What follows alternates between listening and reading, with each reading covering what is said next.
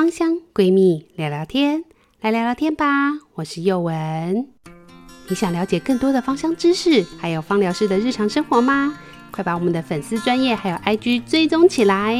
又文我自己的粉丝团跟 IG 是 W A N W A N 婉婉的芳疗植物园，一心的是一心芳香趣。喜欢我们节目的人，也请记得要帮我们按赞分享，然后给我们五颗星的评价哦。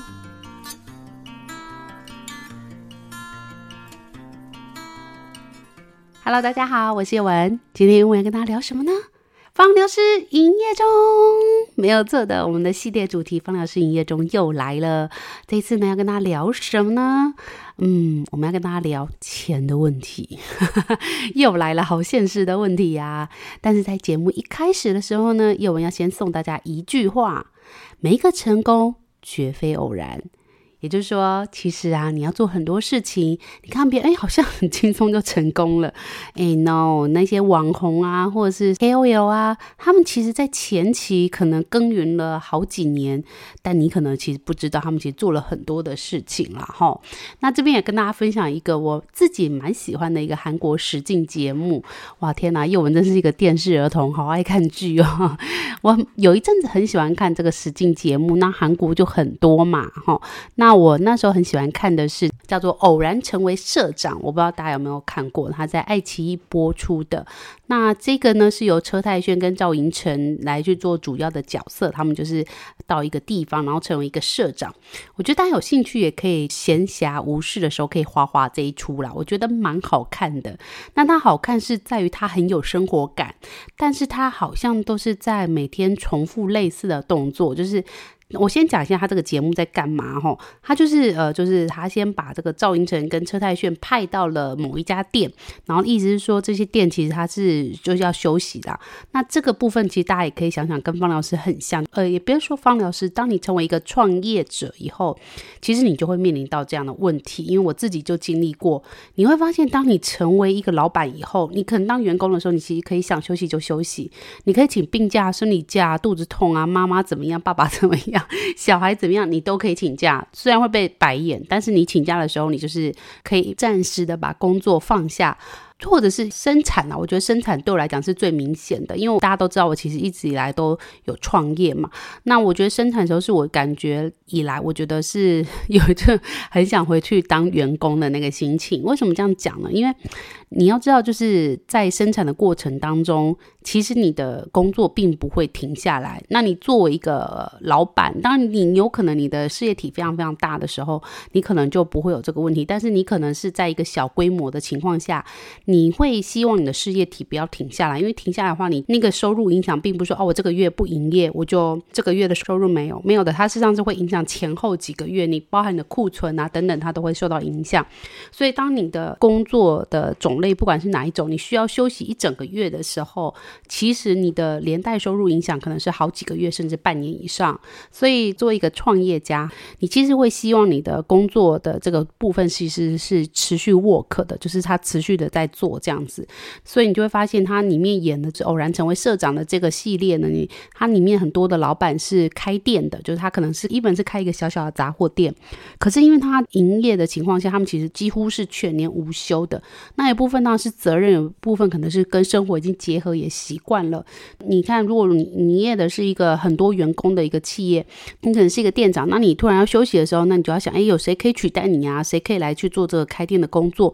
那你是不是能够？真的全然的放下，然后让员工去做所有事情，这其实都是作为一个老板，你其实有很多的心路历程呐、那这个我觉得。很多人都会讲得很轻松，他说：“那你就放下来休息一下，也不会怎么样。”但其实你只有在那个当下的时候，你才会发现其实是很难也没办法的哈。所以在我坐月子的时候，我也不瞒大家说，其实我在坐月子的时候都还在出货，都还心记着我的网拍工作，然后也还会陆续的出货啊、po 文等等。那其实像这样的 po 文，其实它也是一种社群的经营，尤其是你在做社群平台的时候，其实你几乎可以说是要全年无休去更新它，才会维持这个演算法的热度等等啊。所以这当然演算法这个部部分就有很多需要跟大家聊聊的。那我们今天不是要聊这个，只是跟大家说，其实大家觉得那些看起来很轻松的这些部落客等等，他们其实无时无刻、随时随地都是在发文的这个状态下，其实你也可以想象，他们基本上是全年无休，二十四小时好像都在营业中的一个状态。那你成为一个芳疗师，你大概要做到什么程度？我觉得大家可以去思考一下，怎么样在工作跟生活中取得平衡。那他虽然他这节目是叫偶然成为社长嘛，那所以他的意思是说，诶，这个他让这个某个店啊的老板去休息，然后呢，他们这个车太炫跟赵英成呢就去替代这个店长的部分，但他就会非常实际的去拍到他们日常做的这些很琐碎的，包含帮客户找烟、找泡面啊、进货、补货。然后贩卖机的零钱呐、然后呃切肉啊，热客人要买肉啊什么的都要去记忆，然后哪个商品卖得好，哪个季节快到了需要进货什么的，这些其实都会是一些老板需要去思考的一些问题。那你就会发现，其实成为一个社长，就他们这个店的这个社长，即使是一个小小杂货店，它都并不是那么容易的。很多的琐碎的事情都是我们一般会觉得啊，那老板不就是在收银台前面，就是。按按那个结账的机器，这样就好了。其实不是的哦，它后面有非常多的事情需要去思考，或者是你人力的配置啊。那你人力配置要配置很多，你当然就轻松。但它反过来就是你的成本很高啊，等等的哦。所以这些都是大家去思考的。所以没有一个成功会是偶然的，每一个成功它绝对都有付出相对应的代价。那这个代价到底是不是你能承受呢？这就是我们今天要聊的这个主题。那我们今天要跟大家聊的就是说，你到底能够付出多少？那这里又我要跟大家聊的是，你可以付出多少钱、跟多少时间，还有多少的人力的部分。首先，第一个要跟他聊的是钱哦。大家要知道，你在成为一个方疗师，如果你是真的有想把它变成一个事业体的话，even 你是在做一个兼职的性质，就是我们上次跟他聊的，你可能只想要嗯一两万块，OK，你就是只想要一两万块。可是你要知道，你其实要投入的钱是相对来讲蛮多的，因为你要想嘛，你如果没有投入一定的专业度，那为什么别人要找你？就好像你去一个美容美体按摩店，或者是一个发廊，你可能如果今天只想修刘海，那你就付个五十块，那你可能在哪里修，你也许觉得还好，但当然有些人就说 不行，刘海很重要，怎么可以乱找？一定要找谁谁谁什么的。那这就是你看专业度的表现啊！你为什么会找他？因为觉得他够专业，你觉得他，你可以把你的这个外在的这个头发交给他去负责，这件事情就是一个选择。这么多芳疗师或这么多卖精油的人事物，他为什么要选择你？你有什么厉害？你有什么差异度？你不要再想说，哎，我就是只是兼差性质，那他为什么要选择你？他为什么不选择别人？除非你就是有非常庞大的这个亲友团啊，就是你的家人都是完全性的支持你，他们也非常喜欢用精油，他们都是透过你来去做选择，那你可能就会有一个固定且死忠的顾客。那么你可能在这部分就没有需要跟别人竞争，因为他们就是你的亲友团嘛。可是我们在做任何的创业的时候，我们不能只想亲友团，亲友团是支持你。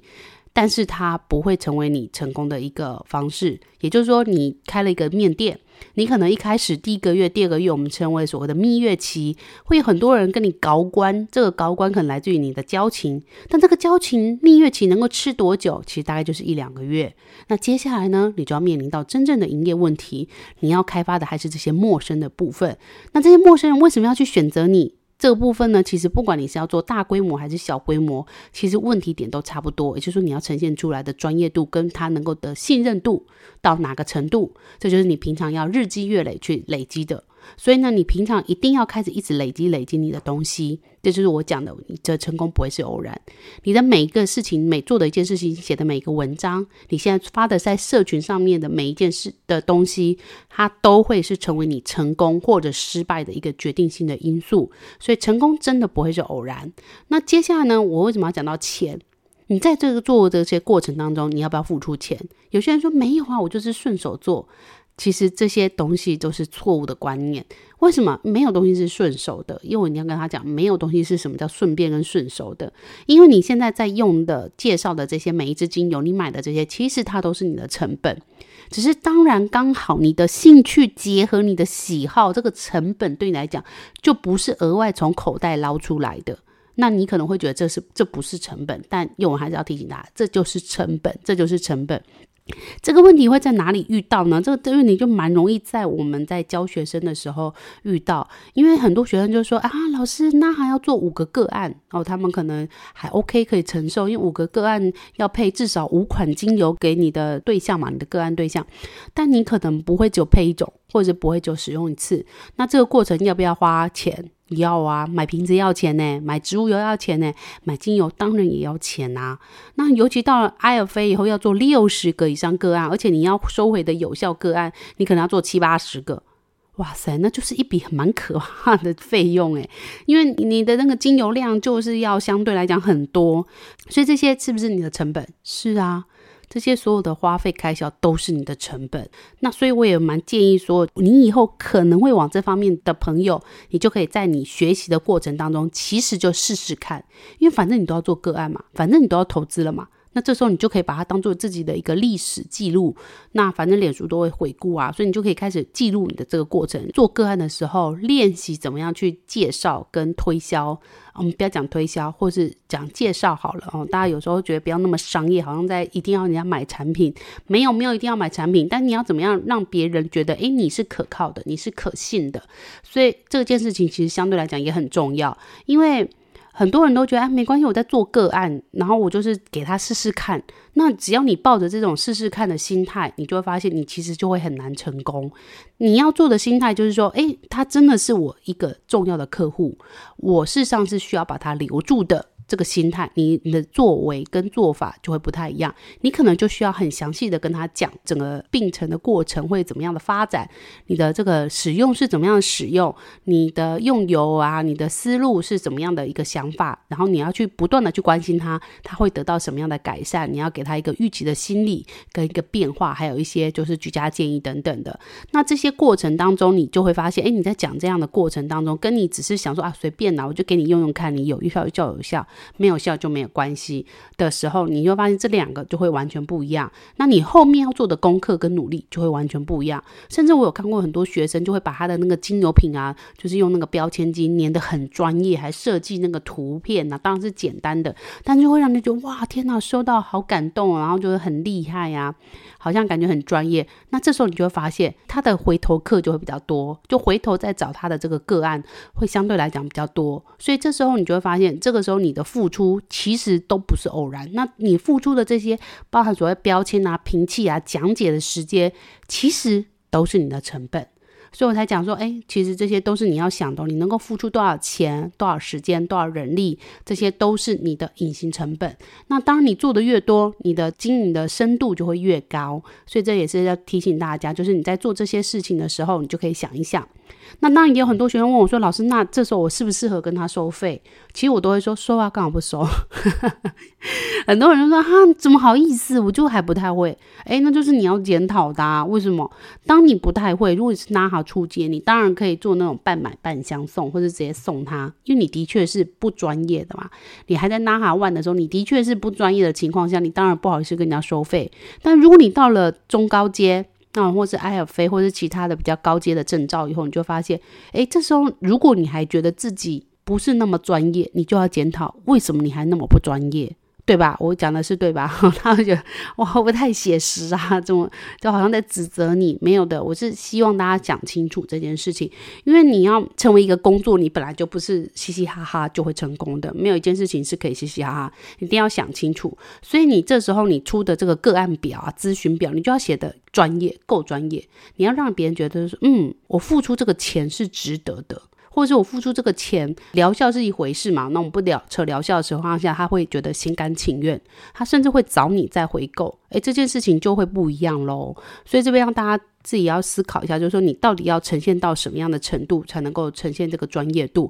这也是顺便献给我所有正在在学的学生，也请大家好好思考，就是说你要怎么样去展现你自己。这件事情就会影响到你后面会不会成功这件事情，所以，我们刚刚讲的这个钱，其实就包含了这部分，就包含你所买的精油。因为很多的人在配的时候，他们就会，当然可能我自己是蛮接触学生呐，就很多人觉得啊，我这个也没有，那个也没有。那当然，我们并不会强迫学生说，哦，你一定只能用这支精油，一定不能用这支精油这一类的。我们都会给学生开放性的思考。那当然有很多的顾客来问我的时候，我也会说，哎，那你到底有什么精油？我可以帮你看一下。就是以你现有的去思考，然后就建议说，哎，那你如果没有的话，你可以怎么配？那你有的话，怎么样会更好？他们就会自己去思考，他们需不需要这件事情。我个人不是为了销售而去做这个教学，而是会好好的跟他们讲解啦。那当然，有些人就会觉得，哎，对你讲的很有道理，那他可能就会再去做购买呀，或者是去做一些配方上的调整，都是可以的。只是说，如果你自己是做一个经营者的情况下，你自己使用，你当然可以说啊，没关系，我没有 A。我可以用 B，可是如果你自己是一个经营者的时候，你想的就不一样喽，你就不太能够这样子随便的去替代掉一些配方或者是气味，所以这时候你要不要买更多的精油跟植物油？要诶，你是不是就要投资钱？所以我也给大家一个简单的数学好了，如果你是 NAHA 初阶，我们在上一集应该跟他聊过，如果你是简单的 NAHA 初阶的话，你大概学费要花大概两万块。那我们是一个简单的一个算法。那你接下来买的精油，你可能至少要想，你可能至少会花一万多块以上，甚至三万有可能。如果你本来是几乎是零，就是你没什么精油的情况下，你也没什么植物油的情况下，你完全就是一个精油的小白的话，你大概所需要的费用大概就会是两三万以上。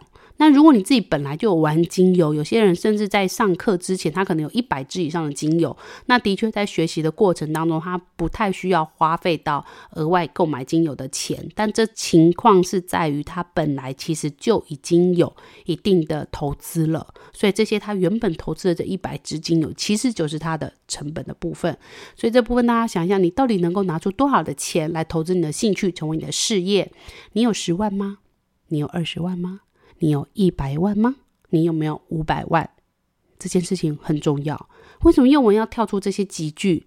你有十万，其实你大概就是真的就是买一些常见的、不常见的一些精油，大概就花了十万块左右。就是你日常生活当中帮个案配配，这样是够的。这个十万当然是我是抓比较宽松的一个范围，因为你可能也会去做一些兴趣喜好的搜集，还有一些瓶器，诶，不要小看哦，瓶器其实也要钱的哦。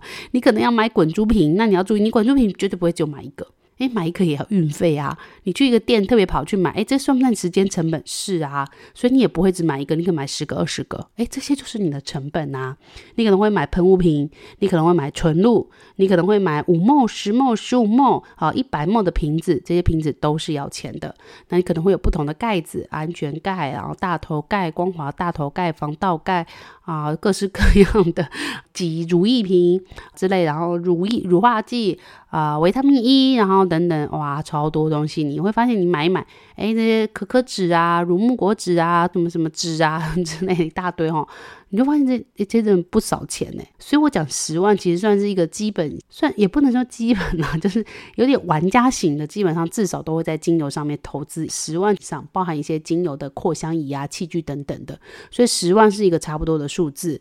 那如果你到能够经营的情况下，你可能需要五十万，为什么？因为你可能要囤一些原物料了。我所谓的经营是指说，哎，你可能有在做一些贩售动作，你至少要五十万以上，为什么？因为精油的原物料真的很贵呢，啊，很多买都是要五百公克、一公斤、五公斤这样买。诶，我还没有讲到仓储空间的成本哦。你可能要一个工作室来去存哦，你一个工作室一个月要不要烧掉两三万的房租成本？一些有的没有的管销开销，这些我都还没有算哦。所以五十万只是在讲你基本的原物料进口，你可能就要这么多钱哦。但是这个都是很小。行的哦，如果你要稍微到有一点点规模的情况下，你至少要一百万以上。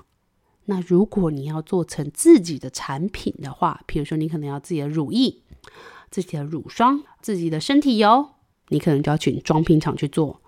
哇，那成本就更高了。为什么我这样讲呢？因为在未接触肌肤的情况下，我们就称之为精油是写扩香用。那扩香用的精油，它就算一般商品，它只要请一般的厂商分装就可以了哦，就是合格的厂商嘛，不是随便的厂商，就一般的合格的厂商就可以去帮你做分装的这个动作。但你只能写纯精油扩香用。但如果你需要接触到身体的，比如说像是所谓的植物油、乳液、沐浴乳。这些你就要请装瓶厂做，那装瓶厂做的情况下，它的成本就会稍微再更高一点，它的数量也会更高。装瓶厂随便做一个分装，它至少都是做几公斤以上，给大家猜猜看。我先静默三十秒，给大家猜猜看，你觉得一个装瓶厂它要做一个产品线，它大概需要几公斤？三十公斤。到六十公斤是基本的哦，三十公斤到六十公斤是基本的哦。所以你看，一个产品你就要做三十公斤到六十公斤，你的原物料我们要囤很多钱。所以我刚刚讲那个一百万其实是没有这个级距的，你要不然就是小一点，一百万以下，要不然就是五百万，你才能够做一个稍微有规模的品牌，你才能做几支产品出来。一支产品六十公斤好了，啊少一点三十公斤，但是你一个公司不会就一支产品呐、啊。一定是沐浴乳至少三支，嗯，乳液啊一个口味，然后你可能还会有化妆水，其他的巴拉巴拉的东西，你很难只有一样产品在卖吧，对吧？我目前认识只有一个产品在卖的，大概就是美善品，我不知道大家知不知道这个就是料理机哦，但它卖超贵，它一个料理机要六万多块，快七万块。那他就是只卖这个产品，哦，那所以他是走一点类似，有点类似传直销的方式在贩售，所以这个我们不讨论了。但是你会发现，一般的品牌大概至少也要十款左右的产产品线，少一点也要六七款以上。那一款我们就抓一百万，哎，六七款要不要六七百万？还有其他的啊？还有其他什么？你要仓库啊？你这么多东西要仓库存，你需要一个办公室，那你的进出货哦，你要包装这些纸盒要不要钱？你 logo 贴纸，贴纸做一次要一百张啊，不，没有这种事哦，一千张以上，有的还有五千张。你的纸盒定做哦，一万以上，那类似这样，是不是有很多的仓储成本就会叠上去？所以你就发现，哎，这个成本跟你想要的经营的状况是不是就会有影响？所以你可以拿出多少钱来经营这件事情，也是很重要的。包含你要买脸书广告，哎，你也需要准备至少要一万以上的预算。因为你没有一万块以上，你其实是打不出什么成效的。你当然可以每次打广告就是只打几百块，这是 OK 的。但是呢，你会发现累积下来，你大概要慢慢去做做做，累积做一年，你可能才有机会回收。如果你是做玩票性质的情况下，那你可能在这个过程当中，你可能会打一些广告，下一些关键字等等的。那这个过程你大概是会花掉一到三万，甚至五万左右。那这个其实也是你隐藏的成本。这边我讲的是你花出去的钱的部分，我还没有说的事情是你的人力成本。啊，当然很多人都说没关系啊，我是兼差做，所以你的人力成本不能算，没有错的。在一开始我们小型创业的时候，我们其实很少算到自己的薪资成本。但是当你要正式变成一个可以离开你现有工作的情况下，你就要把自己的薪资算进去。比如说你说，哎，我现在一个月是赚五万块，哈，举例你现在工作一个月五万块，你。要能够抛弃现有的工作，去转做另外一个工作的时候，至少你在这个工作上每个月收入要跟现在一样吧？你会有这样的期待，对吧？你如果总不能你现在做五万，然后就你转过去另外工作就两万五，好，那你可能其实不用转职了，你就在接下来的工作好好待，因为你就是希望至少比现在好嘛。那至少比现在好，好，那我们就抓六万好了。六万一年哦，十二个月，但是我们可能会有年终奖金两个月，所以这时候给大家快速的心算一下，来，计算机拿出来。如果你要六万块一个月的时候，然后你要十四个月，包含年终奖金等等的一些钱钱的部分，你大概就要八十四万。但是这些都还没有算你的劳退休金啊、劳健保等等的，这些都还没有算，所以你会发现，老板一个月给你六万块的情况下，他的人事成本大概就要压掉一百万左右，就是包含所有的其他有没有的杂支等等的。所以这算不算钱？算哦，所以你要真的能够离开你的公司，变成一个正式营运的公司的情况下，你现在在做的这件事情，它所需要每年的净利好了，利润至少就要超过一百万，你才可以考虑离开你原本的工作。当然，你如果没有所谓的生活的压力，比如说啊、你有一个还不错的爸爸，可能会养你，你可能也不需要去外面租房子。你可能不需要负责这些，你只要负责自己吃喝拉撒就好了。那你当然这个部分你前面可以忍耐一点，然后三十万你可能就够你过一年这样。那你可能就抓，你只要有赚三十万的利润，这个公司你就可以继续这样营运下去。但如果说，哎，你有小孩的补习费要缴，一些生活开销要支付的话，你就大概要需要连这个部分都要算进去。这其实才是你真正的成本的部分，也就是说你要把自己的人力成本也要做一个考量。那这如果你是要正式营运的话，当然如果你是斜杠的话，其实我要请大家思考一下，就是你在斜杠的时候，其实你自己本人的薪资成本也要去思考一下，你才会知道你这样的付出跟投资是不是。有办法合比例啊，当然有一部分我们也必须要讲，就是兴趣很多时候是很难计价的。那如果能够让你很开心，开心这件事本身就是无价的。所以的确啦，我也都跟很多人分享说，哎，其实做喜欢的事情呢，这个喜欢的事情能够变成工作，这件快乐是很难去形容的。所以这也是为什么我在一开始很多的创业情况下，其实当然如果你要真的这样算，其实绝对都是前一两年都是赔钱的，都是。都都 都是在做所谓的辛酸呐、都是在做这种义务型的，但是这个快乐是很难言喻的，所以这就是为什么很多人还是愿意出来斜杠，一部分都是为了自己的快乐。那快乐在这个现阶段这个社会来讲，其实就是最难的。很少有工作能够做到你笑呵呵，每天都期待去工作。但是如果有机会可以让自己会笑呵呵，做梦也会笑的这件事情，你很喜欢，付出了很多劳力，其实你你不会觉得苦的情况下，你就会觉得哎，这件事情是很棒的一件事情。毕竟现在人压力那么大，很多的时候做一做都是做的不开心。那开心当然就变成是一个很棒的隐形的得到的东西，所以它就是很难去计价啦。所以这件部分钱虽然我们有考虑，有跟大家聊。但是有部分我还是要跟大家讲很现实的，就是说钱是很现实，但是快乐它是无价的，所以这部分大家可以慢慢的去思考。那我们讲到刚刚是你能付出的钱，还有所谓的人力，就你自己嘛。你可能开始创业的时候只有你自己。那第二就是我们之前也跟大家聊过的时间的部分，你要怎么样在你现有的这些时间里面去做一些时间上的分配？你要跟家庭啊，或者是说生活上的一些时间支配，这部分就是要请大家要 list 出来，你每天的时间花费的部分越详细是越好，包含你可能吃饭花了多少时间呐、你多久会去交际应酬。一次这些都可以大家 list 下来，你才会知道说你有多少的空段是可以插进去做你所谓的想做的事情，包含你的进修。其实大家不要小看呢，这是所谓的进修课程，其实也很花时间。比如像我自己还是会进修一系列的，比如中药课程啊，或者是情绪芳疗啊，或者其他香氛相关的课程，或是阅读书籍。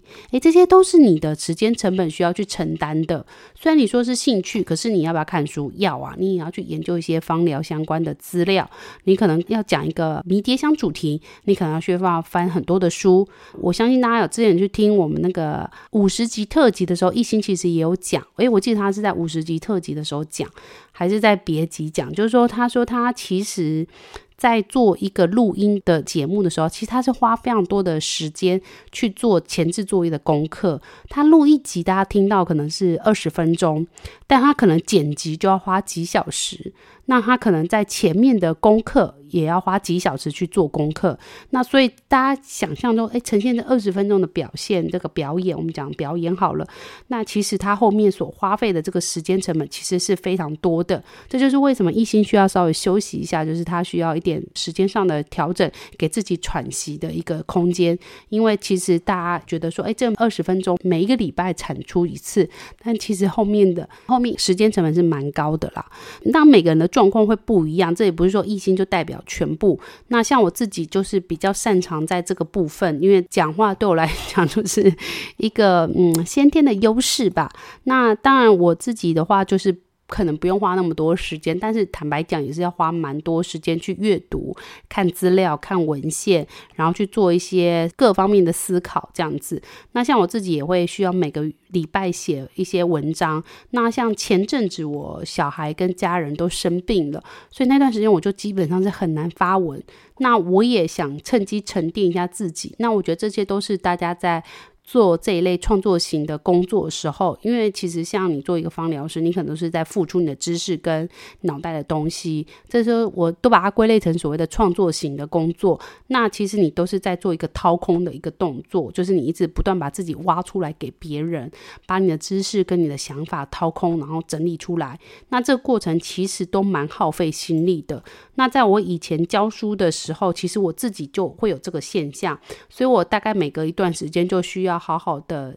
安静一下，就我会给自己大概一两个礼拜到一个月很安静，然后这个安静当然我会正常的生活，但是我就会停止产出东西，就是我会好好的沉淀，然后阅读广泛的阅读各式各样的东西，或者是去上课来给大家自己冲击，这个冲击是心灵上的冲击。我不知道大家会不会有这样的感觉啊？就是说，其实有时候你在透过上课的时候，其实你如果选到一个蛮温暖的老师，他其实能够给你的东西是非常多，而那种心灵的富足其实是很难以言喻的。那这也是书本比较没有办法给你，因为书本毕竟它是比较冷冰冰的啦，它比较没有办法给你这种心灵上或者是知识性上的一个统合。那这也是。我也蛮推荐大家，就是也刚好回答一下，有很多人问我说：“诶，到底要上课好，还是要看书就好？”其实这我觉得是完全是两回事。就是一个好的老师，他能够给你的东西，事实上是。不是书本能给的，那书本能给的当然是更加完整跟详细，因为它可能是一个作者花费可能一两年以上的时间，把它各式各样的心血整理出来。那这个又跟上课是不太一样的两回事情。所以今天的那个方疗师营业中，就跟大家聊聊你所需要付出的时间成本、跟人力成本以及金钱成本。大家要稍微自己心里有一个数，然后之后呢，我们会再去找不一样的跟方疗有关的产业的人、从业人员来跟大家聊聊，他们在这个产业过程当中的秘辛是什么，然后那个状态啊、薪资啊，或是他们付出了多少的努力，我们都可以在后面来偷偷看一下他们到底在做什么事情。那到今天的节目，我要跟大家再次回顾一下我一开始跟大家讲的。每一个成功都绝对不会是偶然，那你可能偶然会不小心做了一件事情，或偶然突然接触了芳疗，但每一个成功它都不是偶然。所以大家如果想要把芳疗当做一个自己的事业来去经营的情况下，大家可以好好想一想自己想要的是什么，重点是什么，重心是什么，你能够付出的又是什么？那这些问题想完以后，也许你就可以更加的专注的在你的放疗事业上面。那我是佑文，很高兴跟大家聊聊这个主题。那有更多的问题，也都欢迎大家到我们的粉丝团私讯我们，一定要好好的帮我们按赞分享，给大家认识我们哦。那这是今天的方老师营业中，我们下次再见吧，拜拜。